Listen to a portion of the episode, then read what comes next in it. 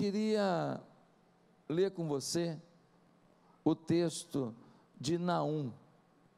É um profeta. E eu queria que você abrisse sua Bíblia em Naum. Talvez você diga assim, pastor, o senhor está de brincadeira, tem na Bíblia mesmo? Tem. tem. É, a sua Bíblia não é do Paraguai, ela tem o livro de Naum. Então, no final, no final do Velho Testamento, daqueles profetas ali, você tem Miqueias, Naum, Abacuque, Sofonias, Ageu, Zacarias, Malaquias. Então, de Malaquias, que é o último livro do Velho Testamento, andando para lá, uns 5, 6 livros antes aí, é o livro de Naum. Abra sua Bíblia aí no capítulo 1 de Naum.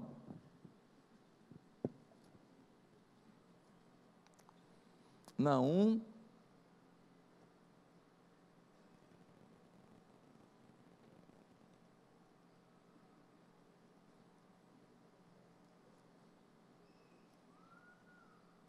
capítulo 1, amém? Depois de Miqueias. Aí você fala, fiquei na mesma. Amém? Vamos lá, queridos.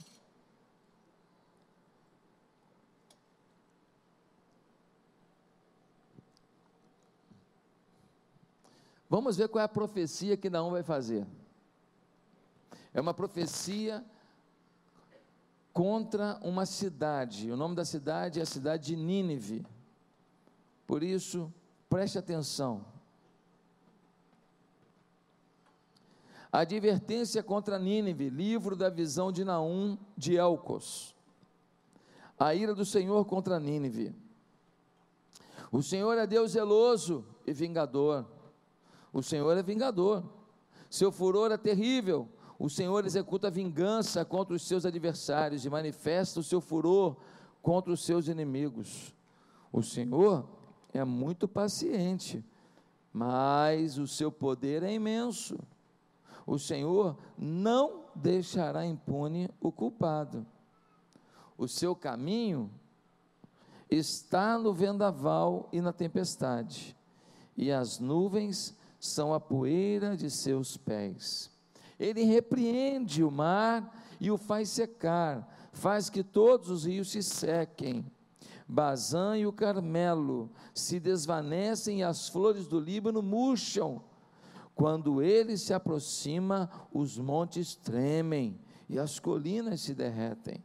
A terra se agita na sua presença, o mundo e todos os que nele vivem. Quem pode resistir a sua indignação? Quem pode suportar o despertar de sua ira? O seu furor se derrama como fogo, e as rochas se despedaçam diante dele. O Senhor é bom, um refúgio em tempos de angústia, e protege os que nele confiam. Queridos, a única coisa que a gente sabe sobre Naum, cujo nome significa consolação, é que ele era de Elcos. Provavelmente um outro nome para a cidade de Cafarnaum. A mensagem de Naum é contra uma cidade muito importante da época, a cidade de Nínive. A cidade de Nínive era a capital dos assírios. Essa essa anunciação de algo reprovável de Nínive não seria difícil de nenhum de nós fazer.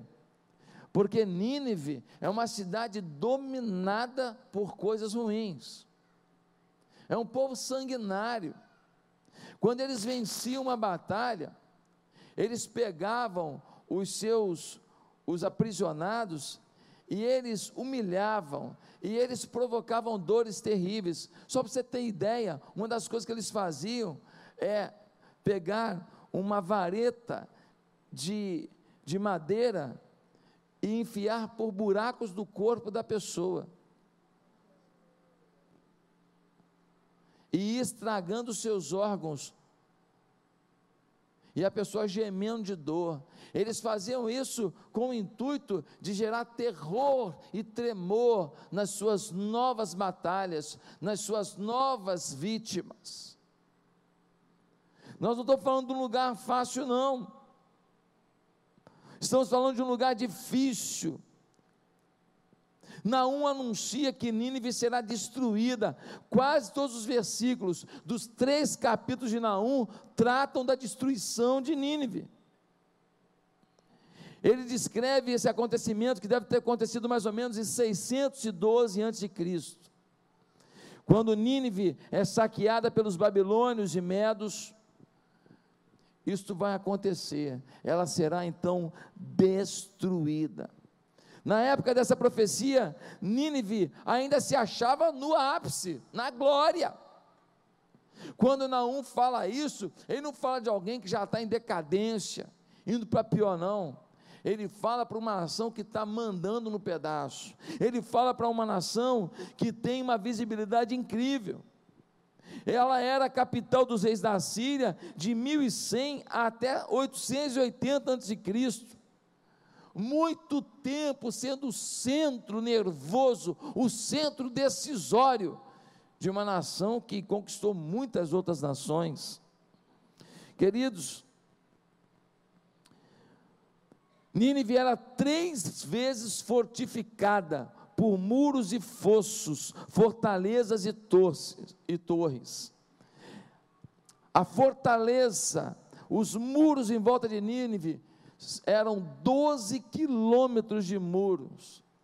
Os muros eram tão largos que três carruagens passavam por sobre ele ao mesmo tempo. Pensa numa cidade que ninguém pode derrubar, Nínive. Pensa num lugar que quem está lá dentro se sente protegido, Nínive. Pensa num lugar que as pessoas têm a sensação de que eles podem fazer o que quiserem lá fora, porque ninguém vai vir aqui dentro para fazer com que paguem pelo que fizeram. Nínive. Muitas vezes, quando a gente se sente muito seguro em alguma coisa, a gente começa a achar que pode fazer algumas coisas que a gente não deveria fazer. Às vezes alguém que acha que tem um dinheiro que o segura, ou tem um emprego que o segura, ou tem uma fama que o segura, ou tem um sogro que o segura, ou tem uma sogra que o segura, ou tem um pai que o segura, ou tem uma mãe que o segura, ou tem um tio rico que o segura, ou tem um diploma que o segura, e ele começa a achar que pode fazer o que quiser. Não é bem assim. A sua fonte de segurança pode secar a sua fonte de segurança pode secar mais rápido que você pode imaginar. E agora não está dizendo, ei Nínive, está achando que você está podendo, né? Está achando que você está protegido. Você vai ser destruído. Queridos, não declara que esses mesmos sitiadores do mundo seriam no final sitiados, no capítulo 3, versículo 1. As ameaças de Naum foram cumpridas de maneira extraordinária. Esaradom, se você quiser botar no seu filho esse nome, use à vontade. Esaradom foi o último rei de Nínive. Os medos e os babilônios, eles destroem os muralhas da cidade. Eles destroçam as cidades. Você tem ideia? Alexandre o Grande, quando passou pela cidade de Nínive, tempos depois, não entendeu que ali tinha uma cidade. Ele viu tantas pedra, pedra, pedra, pedra e não identificou que era a famosa cidade de Nínive. Meus queridos e amados, os ninivitas proclamaram um jejum de 100 dias, tentando apaziguar os deuses pagãos que criam, quando souberam que a desgraça vinha em direção a eles. Mas, meus queridos, eles fizeram um jejum ao Deus errado. Eles fizeram um apelo a quem não resolvia. E eles foram totalmente entregues a orgias e bebedeiras depois do seu jejum. Que quando a gente não tem aliança com Deus vivo, a gente pode ter religiosidade, mas a gente não busca santidade. Santidade é coisa do Deus verdadeiro. Qualquer outra religião, santidade não é um paradigma. Só o cristianismo traz o conceito de santidade. Porque só o Deus verdadeiro requer isso do homem. Você pode ter o conceito de dieta, o conceito de distanciamento, isolamento em muitas religiões, muitos credos, mas santidade é um princípio divino. Meus amados, a cidade foi saqueada, todo o despojo foi levado, Nínive caiu em cerca de 611 a.C., sua destruição foi completa. Na atualidade, nada mais resta da antiga cidade, além das grandes montanhas chamadas de Coite e Nebiunes.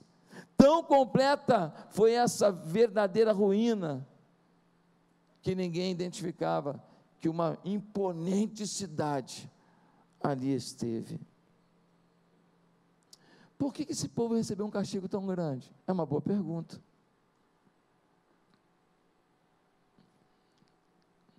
Por quê? Porque Nínive era uma cidade de gente má, de gente sanguinária e de gente independente. Gente que achava que suas muralhas eram suficientes. O que nós construímos nos protege, isso basta. Um dos maiores pecados que você pode cometer não é aquilo que você faz de errado, não. É você acreditar que você resolve sua vida sozinho e você não reconhecer que sem Deus, por mais que você alcance e por mais longe que você vá, você está todo dia na linha de tiro. E nós no Rio de Janeiro, literalmente. Literalmente. Eu fui para o aeroporto ontem para ir para Vitória e quando eu passei ali em frente à cidade de Deus ali pela linha amarela, tinha tido um tiroteio ali no dia anterior. E eu fiquei cabreiro. Falei, foi aqui, foi aqui que teve tiro ontem. Eu estou passando pelo mesmo lugar. Queridos, Algumas pessoas que os ninivitas prendiam, sabe o que eles faziam? Eles amputavam um, um órgão, cortavam assim uma perna. Sabe uma outra cidade que isso acontece? No Rio de Janeiro.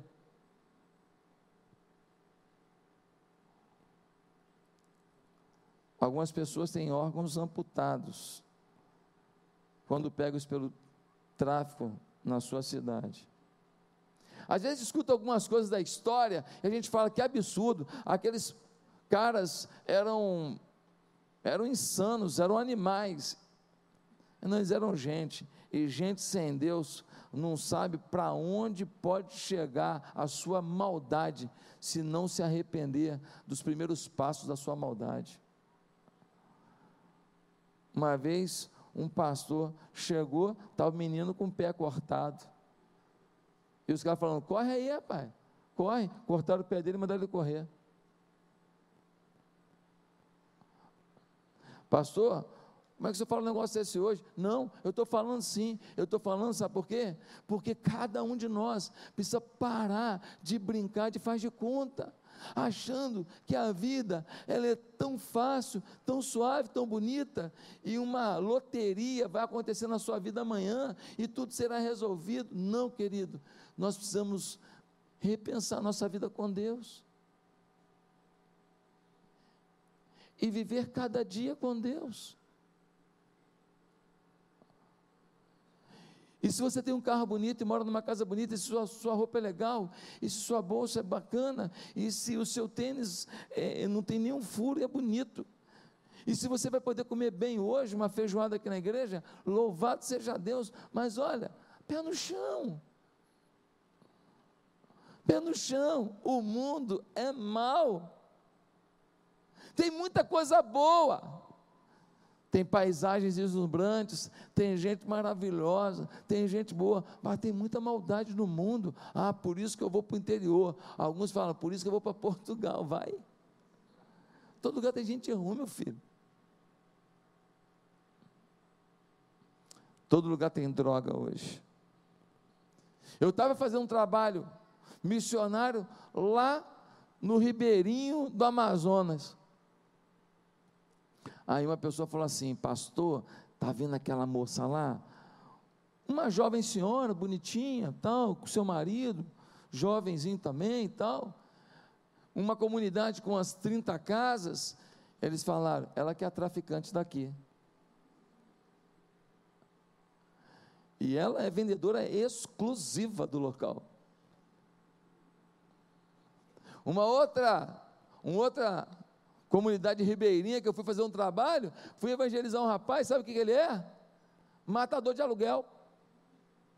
Ele mata em Manaus, depois ele some, vai para lá para a casa dos parentes dele na, no Ribeirinho, fica lá uns meses, enquanto a polícia está tá procurando ele. Aí quando passa aquele negócio, ele volta faz mais um serviço em Manaus, mata mais alguém e vai para lá. Falei, o que, que te impede de aceitar Jesus? Ele não falava. Eu correndo risco eu não sabia.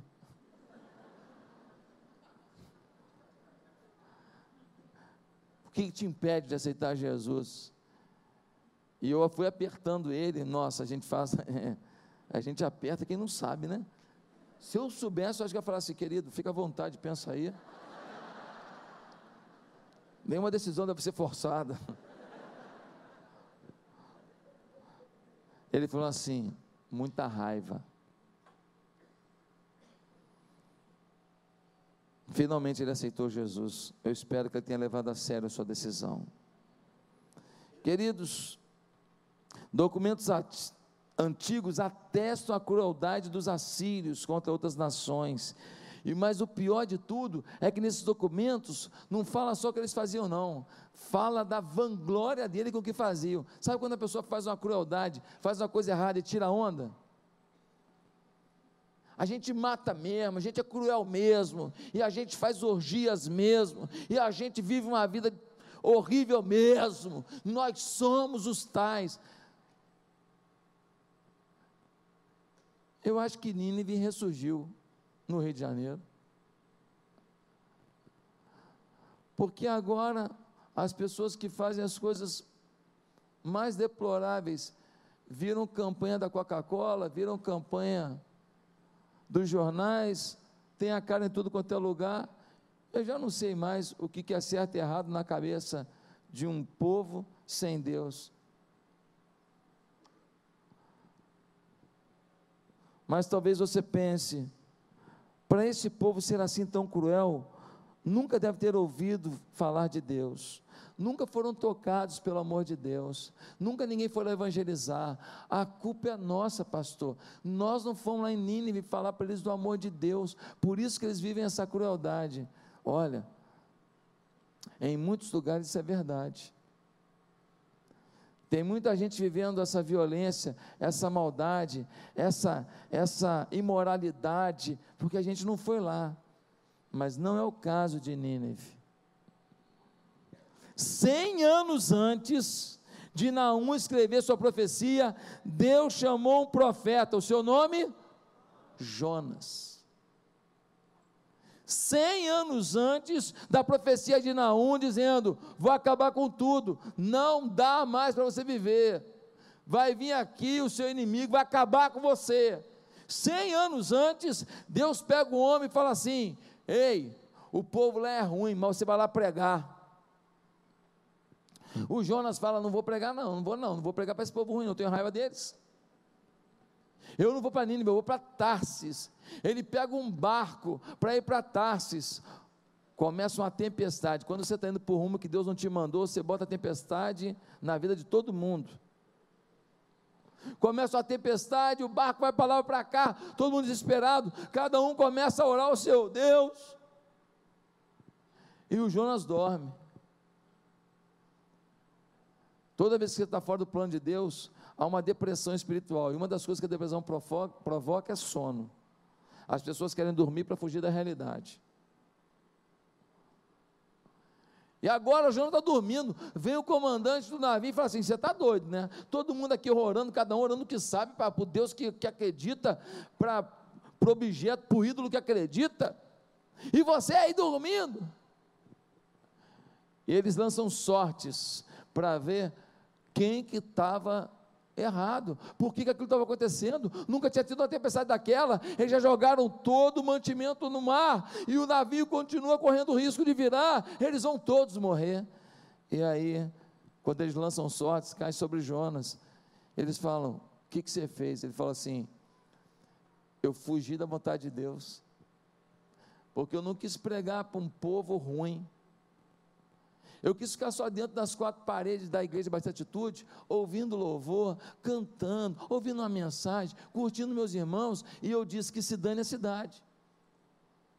Eu vou resolver o meu, os outros que se dane. E o meu vizinho de porta, que é muito mal encarado e não me dá nem bom dia, que se dane ele.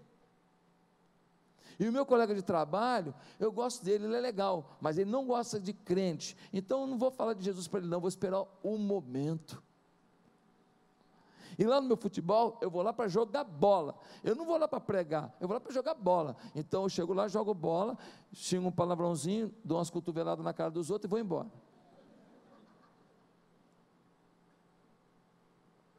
E é assim que muita gente está na igreja se comporta. Ele acha que ele tem duas vidas, a vida dentro da igreja e a vida fora. A dentro da igreja, ele bota o abadeus de crente a máscara de crente, e lá fora ele simplesmente corre atrás da vida como todo mundo, e ele não entende sua missão de restaurar essa cidade que vive como os inivitas. Pegam Jonas e falam com ele: O que a gente faz com você? Ele fala assim: Me joga no mar, cara. Me joga no mar porque o problema sou eu mesmo. Pode jogar, tem mais que morrer mesmo. Quem sou eu para ficar desobedecendo a Deus? Jogam no mar. Vem um peixe grande e engole Jonas. Engole Jonas. Mas tem muita gente aqui que está dentro de um peixe grande. Sua vida não está fácil, não.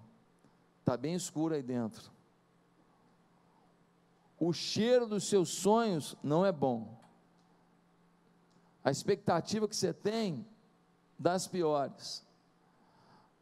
Volta e meia, o peixe joga para dentro mais um, um cardume que apodrece do seu lado. E o que estava ruim piorou. Você está ali e não sabe como sair. E talvez você esteja assim hoje. Você está dentro da barriga de um peixe. E se sair, morre afogado. Se eu fico, eu morro asfixiado. Se eu saio, eu morro afogado. Para onde eu vou? É nessa hora que ele resolveu fazer uma oração. Ele fala: Deus, ó, estou na barriga do peixe. Se ficar morro, se sair, morro. O negócio tá bom, não. O que, que o senhor quer fazer? Primeira coisa que eu vou fazer é atender o peixe, que não aguenta mais gente desobediente dentro dele. Está doido para te vomitar. Depois eu vou te levar para o meu plano. Aí o peixe solta ele na praia. A baleia, né, o, peixe grande, não sei que peixe que era, vomita Jonas. Ele passou no mínimo ali umas vinte e poucas horas, porque são três dias, começa num dia, passa 24 horas do outro, um dia. ele passa vinte e poucas horas dentro de um peixe, no mínimo. Eu não sei se são trinta e poucas horas, que não são três dias direto. Três dias, quando a Bíblia fala, envolvendo três dias. E ele decide para Nínive. Mas pensa num cara que vai obedecer a Deus, mas com raiva. Talvez você fale assim: eu vou lá nesse evangelismo de, de, de, de carnaval, mas eu não gosto não. Eu vou só para ver como é que é. Então vai. Ele vai para Nínive chateado. Ele chega lá com muito, muito amor no coração. Ele fala para os ninivitas: tem uma boa notícia, vocês vão tudo morrer.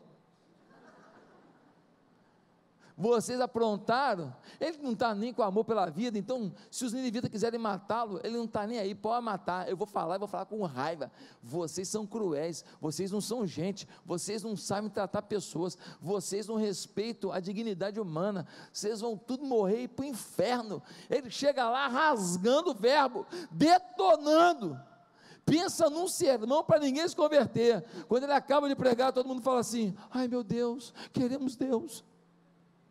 Ele fala: não, não, não arrepende não. Não arrepende não, não arrepende não, que Deus é misericordioso, eu que não sou.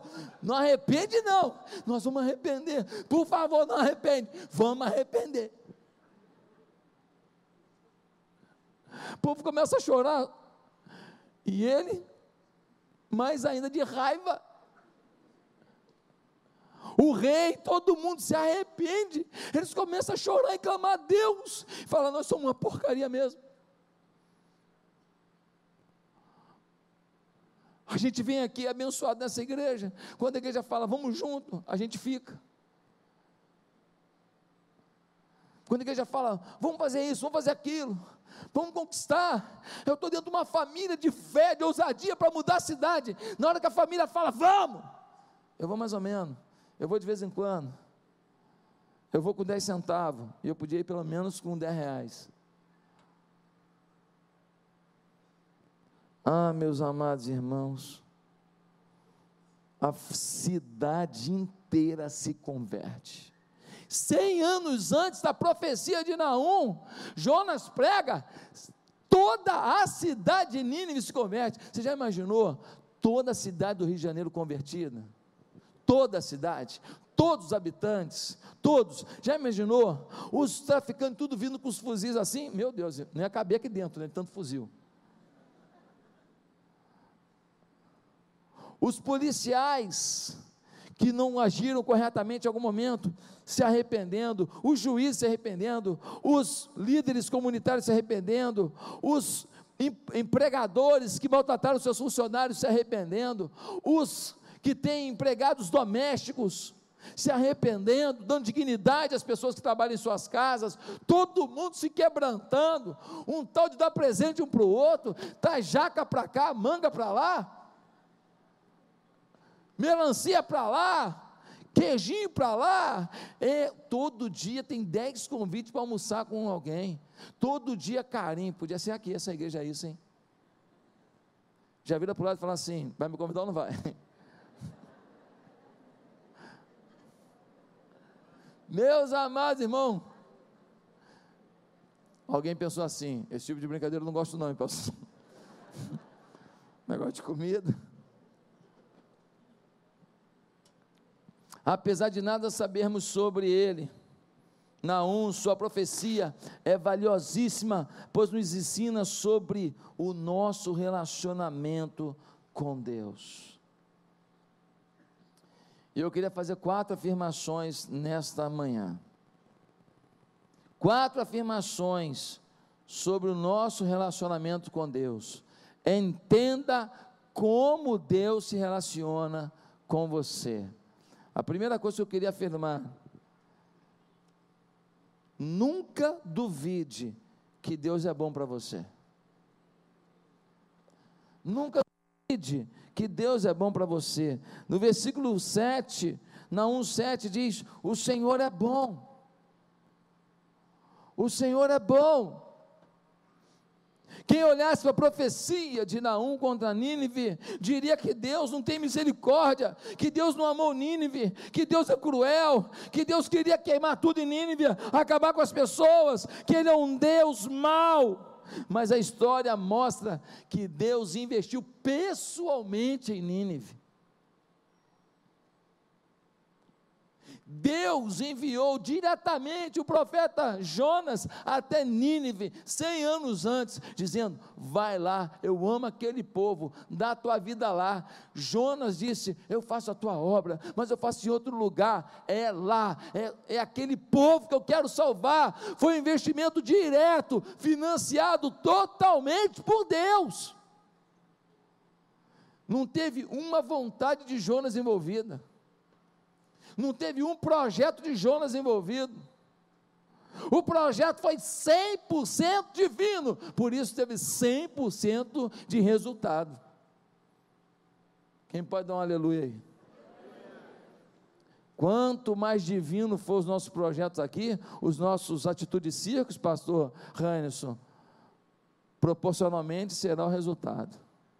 Se for 100% divino, 100% de resultado. E nós podemos entrar numa cidade aqui no Rio de Janeiro, uma cidade de 10, 15, 20 mil pessoas, e nós podemos ver uma reviravolta, e pode ser que a gente um dia chegue e veja numa cidade de 10 mil pessoas, 10 mil pessoas numa praça, louvando a Deus e glorificando o nome do Senhor. Meus amados, porque Deus é bom, porque Deus é bom, pastor, por muita luta, pastor. Eu passo por muita dificuldade. Ei, Deus não é bom porque faz o que você quer. Deus não é bom porque atende todos os seus interesses. Deus não é bom porque age no tempo que você gostaria. Deus é bom porque faz o que você precisa diante do que você vive. Você pode estar no momento mais difícil da vida. Deus é bom. E Deus está com você, ainda que vivendo nesse momento. E Deus estabelece alguma visão para esse momento. E Deus estabelece algum plano para esse momento. E Deus está em algum ensino para esse momento. Deus continua sendo bom. Meus amados, nós estamos tomando as decisões que queremos muitas vezes equivocadas. E Deus nunca disse que aplacaria os resultados das decisões que a gente toma. Muitas decisões que a gente toma trazem consequências, e Deus é bom porque está com a gente, apesar das consequências que a gente gerou às vezes. Nem tudo que acontece é culpa nossa, mas tem muita decisão que nós poderíamos ter tomado. E nem assim Deus nos abandona. Deus é bom. O homem explora o outro e o deixa na pobreza. E foi Deus que botou alguém na pobreza. A sociedade come mal, dorme mal. É sal a beça. É açúcar a beça. É refrigerante a beça. Depois tem um monte de câncer, um monte de problema. A culpa é de Deus. Um monte de gente não dorme, fica no zap zap, até de madrugada. Aí vai dormir duas da manhã, tem que acordar às seis. Aí fica morto, cansado, vai prejudicando a saúde. Aí sofre um acidente, Deus quer mal? Foi Deus que fez você dormir no volante? Um sonho na minha vida era ir a Israel. Agora já fui algumas vezes, mas a primeira vez estava sonhando de ir. Eu falava, Deus, eu queria tanto ir a Israel. Um dia uma pessoa me ligou e falou, pastor, tem um grupo indo para Israel, daqui a um mês e tal. O pastor quer levar o grupo, não vai poder ir. O senhor não quer levar, não? Eu falei, não, não sei se eu quero, não.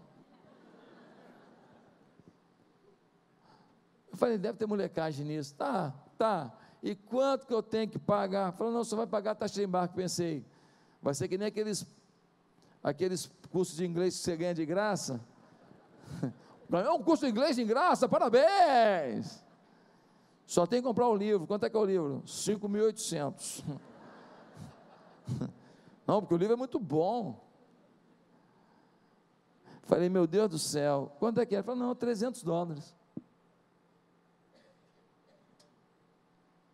E eu fui a primeira vez a Israel. Deus é muito bom, surpreende, abre portas, mas às vezes a gente está tão focado no que nos angustia que não percebe os mimos da caminhada para você aguentar a caminhada até chegar à vitória. Quem entendeu o que eu falei? Eu quero chegar lá. E eu estou tão focado, que eu estou distante de lá, Eu estou tão chateado que eu estou distante que eu não percebo que ainda que eu não esteja indo rápido, ainda estou distante, em cada momento vem um copo d'água, vem um suco integral de uva, vem uma tapioca de camarão catupiry, aleluia, vem um açaí gostoso, um peixinho frito, maravilhoso, para eu aguentar chegar lá.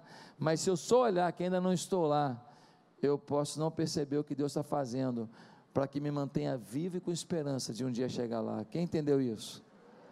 Quem acha que isso se aplica à sua vida hoje? Diga aí, se aplica. A segunda coisa que eu quero falar sobre sua relação com Deus é que o Senhor é tardio em irar-se, mas não folga com a justiça. Cem anos em que o povo de Nínive não ensinou nada para os seus filhos, e nem para os seus netos, e nem para os seus bisnetos sobre Deus. Cem anos que cada um decidiu ignorar todo o amor que Deus derramou, mandando um profeta para falar da realidade e da bondade de Deus. Cem anos, cada um vivendo do seu jeito, cem anos assistindo novelas de pensamentos contrários ao Evangelho na televisão, cem anos vendo pornografia na internet, cem anos mentindo, cem anos passando os outros para trás, cem anos vindo para a igreja e querendo bancar o esperto dentro da igreja, passando alguém para trás. Por isso eu quero te falar uma coisa: Célula é lugar de relacionamento, não é lugar de oferta financeira, não é lugar de acordos financeiros. Se você fizer um acordo financeiro, se você fizer uma coisa com alguém, o problema é seu. Igreja não chancela negociação financeira de ninguém. Se você fizer um negócio com alguém aqui só porque ele é da igreja e der errado, problema é seu. Por favor, nós pregamos aqui o Evangelho nós não pregamos acordos e negócios. Ah, mas eu, eu aluguei a minha casa para uma pessoa da igreja e ela não quer sair, pastor. Ah, é? Na hora que você alugou, eu não fui lá não para ver, não. Ué.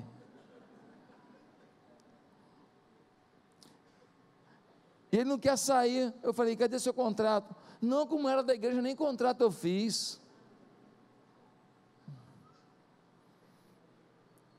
Irmãos, nós estamos no mundo, somos irmãos em Cristo, só que no meio da multidão dos irmãos em Cristo, algumas pessoas que querem mudança, mas não conseguiram, também vêm, e alguns que nem querem mudança também vêm. E nós precisamos ajudar, mas sermos sábios. Ninguém tem que saber da sua vida financeira, Ninguém tem que saber se você tem, se você não tem, esse problema é seu. Ah, mas eu quis contar para uma pessoa, porque eu conto para todo mundo, então tá bom. Eu quis contar porque eu confio muito naquela pessoa. Problema é seu. Não misture as coisas. Meus amados irmãos, quantas pessoas nesses 100 anos, foram aprontando, aprontando. Deus salvou a todos, mas os filhos e os netos se afastaram de Deus, porque os pais simplesmente relaxaram, eles simplesmente é, viveram a sua própria vida, a sua própria fé. E agora está todo mundo distante de Deus, vivendo uma vida horrível, sanguinária e imoral. Querido, o Senhor é tardio mas não folga com a justiça. No versículo 3, nós vemos assim: O Senhor é muito paciente, mas o seu poder é imenso. O Senhor não deixará impune o culpado. O seu caminho está no vendaval e na tempestade, e as nuvens são poeira dos seus pés. Ele não vai deixar impune, não, querido, nem que seja depois da morte. Se você está aprontando, você vai pagar. É a lei da semeadura. Por isso a gente tem que fazer o nosso melhor. Nós precisamos viver uma vida correta. Naum descreve a maldade de Nínive. Deus precisava destruir esse povo apóstata, um povo que rejeitou Deus, um povo que colocou um monte de ídolo no lugar de Deus. Deus foi lá e falou: Eu sou Deus. Eles tiraram Deus, botaram um monte de ídolo. e faziam dias diante daqueles ídolos. E amputavam, decapitavam pessoas diante dos seus ídolos. Deus sumiu para eles. Hebreus 10, 31 vai dizer: horrenda coisa é cair nas mãos do Deus vivo. Lamentações 3, 22 diz que as misericórdias do Senhor são a causa de não sermos consumidos, porque as suas misericórdias não têm fim. Se você está aprontando e a justiça não chegou à tua vida, Deus está agindo com misericórdia, mas não abuse da misericórdia. Deus está agindo com a misericórdia, não abuse da misericórdia. Pastor, tem um negócio assim errado, mas que esse eu não quero abrir mão, não, porque esse negócio me dá um dinheiro fácil. Gente, tem gente presa na nossa cidade que nunca imaginou que ia ser presa. Tem gente aí que se tivesse roubado 100 milhões ainda dava falta, mas resolveram roubar um bilhão. Aí apareceu. Meus amados, esse é um tempo de nós sermos justos. Saber que Deus abençoa a justiça, se arrependa do que não foi bom na sua vida, peça perdão a Deus dos seus pecados, viva para Deus e Deus vai te abençoar. Deus é perdoador. Agora, insistir num erro, no pecado, numa coisa assim que virou parte da sua vida, foi tatuada no coração, e achar que você vai ficar nessa vida o resto da vida, pastor, eu estou vendo a vida errada, eu estou saindo com a moça lá do trabalho e eu estou sendo promovido direto. É porque a misericórdia está sobre você. Não é mérito, não, é misericórdia. Mas a misericórdia de Deus tem limite. Em alguma hora, mesmo sendo misericordioso, Ele permite que você colhe o fruto do que você semeou. Uma hora você pode se dar muito mal, Ele é misericordioso, mas as consequências que você fez não são.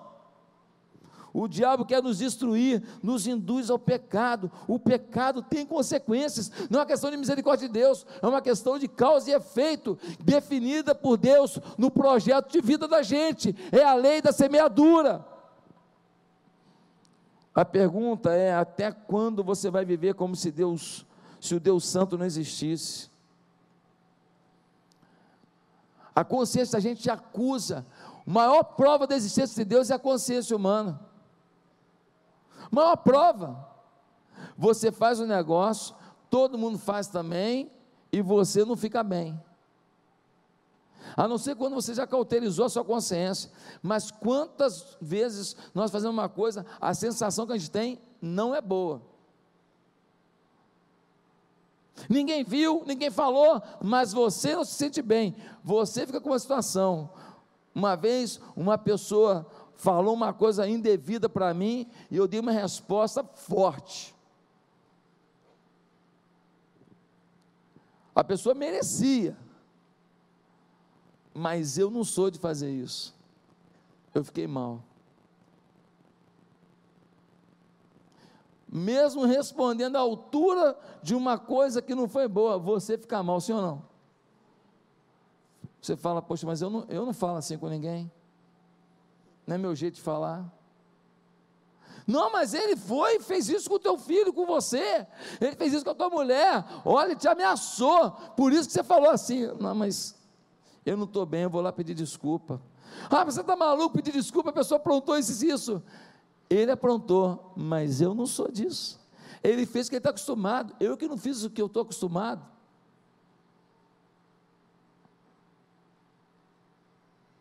Quantos aqui que jogando um futebol tiveram uma reação em algum momento e você ficou tão envergonhado, você ficou esperando a pessoa lá fora para pedir perdão?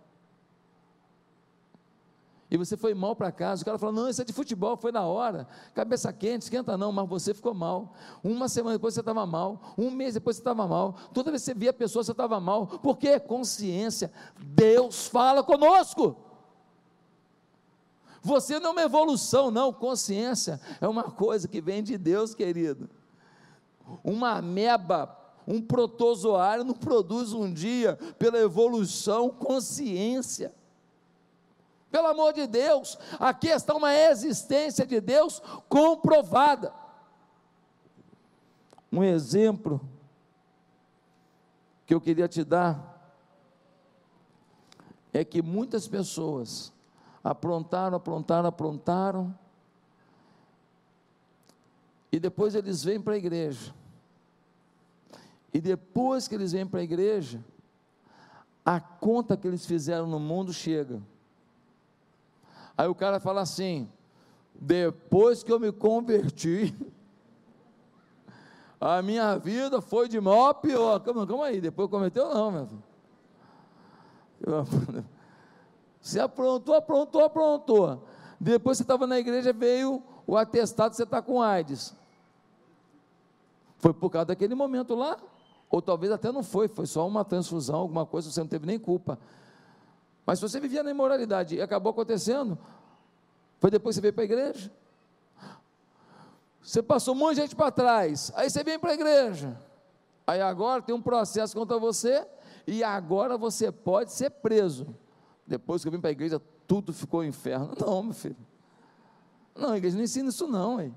Então, gente, cuidado para não cair na, na, na, mentira do diabo de que a sua vida piorou quando você veio para a igreja. Não piorou, não. É que tem conta que você fez no cartão de crédito em 10 vezes sem juro. e a conta chega. Em terceiro lugar, Na sua relação com Deus, é preciso dizer que é um grave risco desprezar a bondade de Deus. Olha só, quando Deus age com bondade e a gente ignora isso, a gente está sendo realmente muito mal agradecido, sim ou não? Tem uma coisa que dói mais do que falta de gratidão? Quando uma, uma senhora aqui da igreja, ela vai no mercado e alguém fala assim: Ô senhora, tira o seu carrinho daqui. Nessa festa de aniversário do Guanabara. Tira o seu carrinho daqui. É gostoso ouvir? Não. Agora, quando um filho fala, por que, que eu nasci nessa casa? Que inferno foi que aconteceu para eu ter você como mãe? Eu te pergunto, é o mesmo sentimento? Quando você vê um filho te traindo, mentindo para você, qual é o seu sentimento? Alguém que você deu o, o peito para mamar. E aí ele faz 14 anos e acha que é o dono do mundo e te ignora. E quando você fala alguma coisa, ele te manda para um monte de lugar. Te xinga de um monte de nome. Porque ele é revoltado porque o pai dele morreu e ele foi criado numa situação muito simples por você. E você fica pensando: que culpa eu tenho disso ter acontecido? Ingratidão. Ei, querido, nossa relação com Deus é igualzinha. Você está aqui hoje ouvindo essa palavra. Você está tendo a oportunidade hoje de repensar sua vida com Deus, arrumar sua vida com Deus, pedir perdão dos seus pecados, recomeçar, fazer novos sonhos, projetos. Mas tem uma coisa que dói para Deus é ingratidão. É você abusar da bondade dele, bondade que te fez chegar até aqui, que te fez ouvir os louvores, que te fez ouvir essa mensagem, e você de repente não está fazendo nada com isso. Querido comandante Senaqueribe, que era um dos comandantes da Síria, ele foi até o profeta, até o rei Ezequias. Lá em 2 Reis, capítulo 18, versículo 35, esse rei lá de Nínive, lá sírio, sabe o que ele disse? Ele disse assim: Quais são dentre todos os deuses desses países os que livraram a sua terra das minhas mãos? para que o Senhor de vocês possa livrar a Jerusalém das minhas mãos. Ele despreza o Deus de Israel. Sabe que muita gente que está aqui pode estar tá fazendo? Pode estar tá desprezando. Deus te trouxe aqui porque te ama, está te dando uma oportunidade, está te dando um aviso hoje, porque semana que vem você vai ser tentado num negócio perigoso. Está te dando um aviso hoje que você está com uma amizade que ela pode ser o fim da sua vida. Está te dando um aviso hoje que você está para fechar um negócio, que se você fechar esse negócio sem você olhar as bases direitinho, você está assinando o decreto de falência da sua empresa. Deus te trouxe aqui hoje para essa mensagem, domingo passado e hoje eu estou falando sobre intimidade com Deus. Deus te trouxe aqui hoje para você analisar o que, que na sua vida, nesse momento, precisa de revisão. Nós vamos ter um dia aqui, nós vamos falar só dos milagres de Deus, só do poder de Deus, das promessas de Deus, sim, mas hoje e domingo passado, nós estamos aqui para falar: ei, quem é você? Como você está vivendo? Para onde você vai se continuar vivendo assim? Para que você não diga que não te avisaram. Às vezes, a gente decide as coisas porque a gente não tem força para lutar para fazer diferente. Eu queria te falar uma coisa: é mais fácil lutar para fazer diferente do que talvez lidar com as consequências de uma decisão.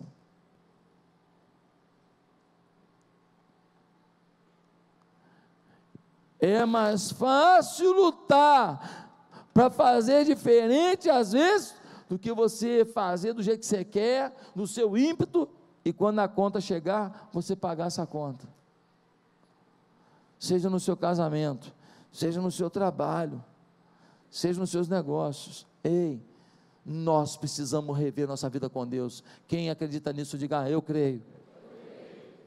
Reflexão, irmãos. Deus está te dando a, a chance de estar nessa igreja, ouvindo. Não despreze o que o Espírito está te falando agora. Não despreze, não jogue fora porque Nínive desprezou o que Deus falou cem anos antes. Última palavra para encerrar. Na sua relação com Deus, Deus sabe com certeza quem nele confia. Na sua relação com Deus, eu queria te falar que você não tem máscara. Eu estou olhando para você com essa Bíblia aí na mão. Eu falo, nossa, como ele ama a Bíblia.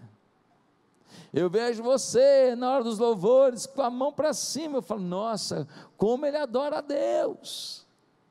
Eu olho para você, ajudando na ação social, trazendo todo mês um quilo de alimento, dois quilos de alimento, alguma coisa que se você não trouxer, daqui a pouco está até você vencendo na sua, na sua prateleira. E você podia trazer antes de vencer para salvar a vida de alguém, porque nossa ação social precisa da colaboração de todos. Nós somos 8 mil, se cada um trouxer um quilo, são 8 toneladas. 8 toneladas. 2 quilos, 16 toneladas. 2 quilos talvez para você não faz nada, mas para alguém significa vida. Para uma menina pode significar ela não ir para o sinal para ser abordada por um, um filho de Satanás, que fala, em vez de vender bala aí, menina, entra no carro aqui que eu te dou cem reais. Não gosto nem de falar essas coisas que mexe com um lado ruim de mim. As maldades que as crianças passam na mão de pessoas querem fazer orgia, prostituição, tem um monte de gente aí, ó, adulta, Pague as consequências dessa porcaria que você está fazendo. Mas violentar uma criança. Deus sabe com certeza quem confia nele. Eu posso me impressionar com o seu discurso, posso me impressionar com a sua roupa, escrito: Deus é fiel. Posso me impressionar com o seu carro, com adesivo, atitude é tudo. Mas Deus sabe se você confia nele ou não. Deus sabe. Deus sabe se a sua dor de hoje tirou sua confiança. Deus sabe se a sua luta de hoje esmoreceu a sua leitura da Bíblia, o seu tempo de oração. Você só estava lendo Bíblia orando quando tudo estava navegando em paz, águas fáceis. Deus sabe se você confia nele. Olha o que diz o versículo 7. O Senhor é bom, um refúgio em tempos de angústia, e conhece os que nele confiam. Em algumas versões, e protege os que nele confiam. Ele sabe. Ele sabe. Há muita gente denorex na igreja, lembra denorex? Parece, mas não é. Parece, mas não é. Meus queridos, tem filho arteiro, mas não deixa de ser filho, ainda que com muitos curativos. Mas tem aquele que pensa que é mais, não é mais filho. Decidiu não ser filho. Tem filho é arteiro, filho de curativo, mas está perto do pai. Tem filho que já foi, está longe do pai, não vive relacionamento com o pai. O pai continua amando, mas ele vive sem qualquer influência, qualquer manifestação do pai. E sem a presença do pai, e sem a força do pai, e sem o toque do pai, o que seria de nós? Sem a direção do pai, quem somos nós para decidir? Quem sou eu, pastor? Sou um empresário muito rico, eu tenho isso, isso e isso, 20 empresas, meu patrimônio é um bilhão. Querido, sem Deus, sem Jesus na sua vida, isso tudo pode ser mais problema do que solução. Isso tudo pode ser mais desgraça quando depois da sua morte entre os seus filhos que vão guerrear, do que paz e serenidade diante do seu caixão. Nada contra a riqueza, nenhum problema com a riqueza, não é isso que eu estou falando. O meu problema é com a pobreza do espírito do coração. A pobreza de princípios, de atitudes. João 15, 14 diz: Vós sois meus amigos, se fizerdes o que eu vos mando. Jesus é muito claro dizendo: Olha, quem confia, confia, faz o certo e espera a minha resposta. Romanos 8, 28 diz: E sabemos que todas as coisas contribuem juntamente para o bem daqueles que amam a Deus, que são chamados segundo o seu propósito. Eu gosto muito de uma expressão aqui de Naum, no versículo 7. Ele diz: O Senhor é bom, uma fortaleza no dia da angústia.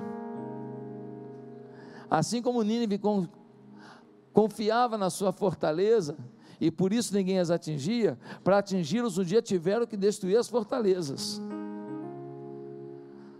O Senhor está falando o seguinte: eu sou tua fortaleza no dia da angústia. Ninguém vai te jogar uma flecha, ninguém vai te enfiar uma espada, ninguém vai tirar a tua vida. Eu sou a tua fortaleza. Você está na angústia, você está numa luta, você tem uma dor, você está num momento que não é legal, mas eu estou te cercando, hein? Tem limite. Ninguém vai te aniquilar porque você está fraco, não. Ninguém vai acabar com você porque você está doído, não ninguém vai espiziar de você, ninguém vai chacoalhar com você, ninguém vai arrebentar com você, porque você está na dor, não. Eu estou aqui contigo, eu sou a tua fortaleza, eu continuo com você, e no tempo certo, de dentro da fortaleza, eu te lanço da minha catapulta de fé e te jogo longe para você prevalecer. Deus hoje está te chamando para acreditar no novo tempo, para viver uma nova esperança, para se arrepender dos seus pecados pecados, decidir viver em santidade e confiando que Deus vai fazer, porque Ele sabe quem é obediente, Ele sabe quem é fiel, Ele sabe quem é santo, Ele sabe os que confiam nele. Curva a sua cabeça. Eu queria perguntar quantos aqui nesta manhã querem começar hoje um novo tempo com Jesus. Tem alguém aqui nessa manhã que quer se curvar diante do Senhor? Tem alguém, alguém aqui nessa manhã que quer se arrepender sinceramente de pecados cometidos e dizer para Deus: Deus, eu quero uma vida correta e eu quero confiar. Eu não vou jogar fora o que o Senhor está fazendo na minha vida, a oportunidade de vir aqui hoje o Senhor pode me mostrar o que o Senhor quer fazer. Eu quero seguir o que o Senhor quer. E eu vou viver no Senhor. E eu quero prevalecer e conquistar, e empreender na área financeira, nos meus negócios, na minha família, em tudo. Em tudo que o Senhor quiser me dar, eu quero. Mas eu quero fazer contigo. Mas eu quero fazer na tua presença. Eu não quero agir segundo o meu querer. Se você quer hoje começar um novo tempo com Jesus, aonde você está, repete comigo essa oração. Não deixa ninguém, ninguém ouvir. Fala no teu coração. Diga assim: Santo Deus, nesta manhã eu me arrependo dos meus pecados. Eu peço que o Senhor toque na minha vida. Peço que o Senhor mude o meu coração. Ah, meu Deus. Essa mensagem foi contundente, porque eu também não tenho não tenho valorizado tanta bondade do Senhor e às vezes eu realmente abuso da tua misericórdia. Eu não quero ouvir o que Nínive ouviu. Eu não quero que seja aniquilado o plano do Senhor na minha vida. Eu me entrego a Jesus. Eu entrego a chave da minha vida a Jesus. Entra no meu coração, Jesus, e tranca por dentro. Em nome de Jesus, amém.